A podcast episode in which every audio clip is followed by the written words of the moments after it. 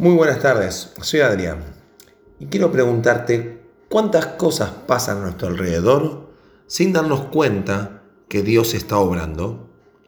Estamos tan acostumbrados a aferrarnos a nuestras rutinas que a veces la única forma de darnos cuenta de que no estamos haciendo las cosas del todo bien es que alguien venga y dé vuelta a la mesa donde nosotros teníamos todo bajo control.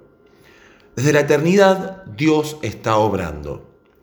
Ya el Señor Jesús nos recuerda esto cuando nos desafía a amar a nuestros enemigos en Mateo 5:45, diciendo lo siguiente, para que seáis hijos de vuestro Padre Celestial que está en los cielos, que hace salir su sol sobre malos y buenos, y que hace llover sobre justos e injustos.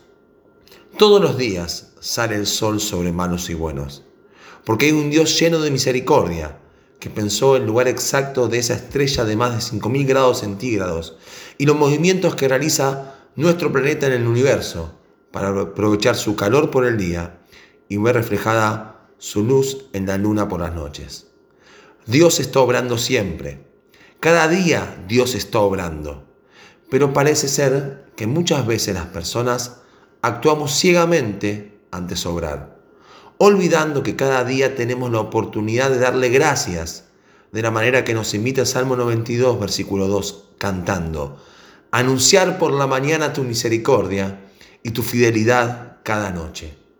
Aún el mundo entero puede que esté adormecido en sus conciencias, corriendo detrás de un estilo de vida que ha dejado totalmente de lado a Dios, olvidando la invitación del salmo más corto de la Biblia, el 117, que nos dice, alabad a Jehová, naciones todas, pueblos todos alabadle, porque ha engrandecido sobre nosotros su misericordia, y la fidelidad de Jehová es para siempre.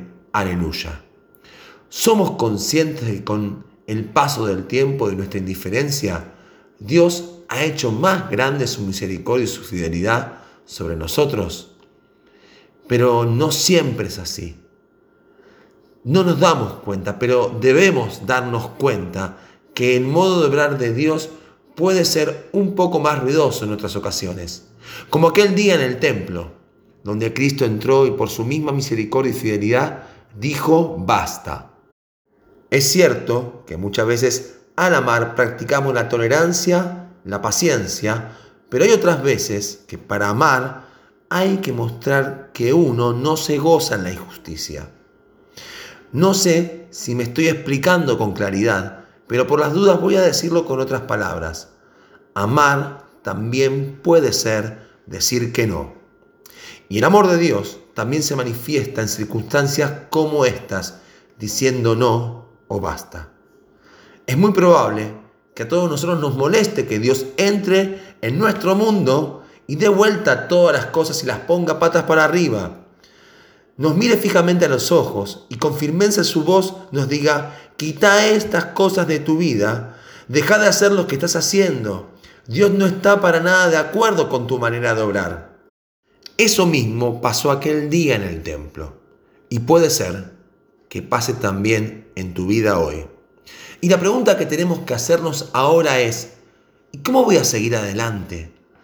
¿Puedo seguir de la misma manera? No quiero que te sorprendas con lo que te voy a decir, pero ciertamente puede ser que sí. ¿Qué pensás que ocurrió al día siguiente en el templo después de que el Señor dio vuelta a todo? Las personas volvieron a acomodar las mesas en su lugar, trajeron nuevamente los animales, acomodaron las monedas para hacer el cambio y seguir adelante. ¿En serio? Sí, en serio. Dios irrumpió aquel día en el templo y al otro día todo el mundo siguió igual. Pero prestemos atención al versículo 17 del capítulo 2 de Juan. Allí dice, entonces se acordaron sus discípulos que está escrito, el celo de tu casa me consume. Notemos la expresión, entonces se acordaron. Es decir, cuando vieron que Dios había puesto patas para arriba todo el templo, en ese momento se acordaron.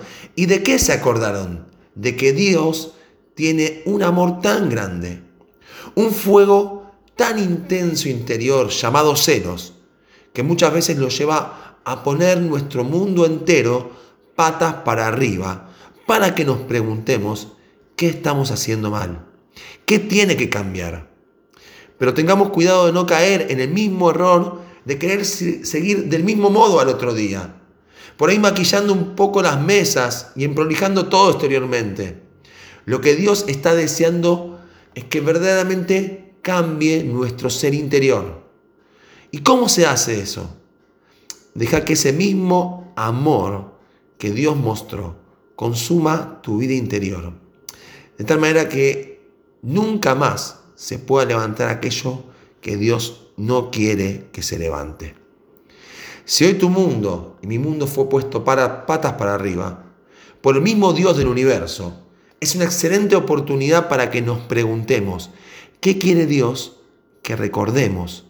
Y que ciertamente hemos dejado en el olvido y nos hemos desviado de buscarlo en intimidad. Señor, que podamos hacer memoria a diario de tu gran amor y fidelidad. Y si nos hemos confundido y apartado en nuestro caminar, que podamos abrir el corazón y recordar lo que desde hace tiempo nos hablaste. Que el Señor nos bendiga.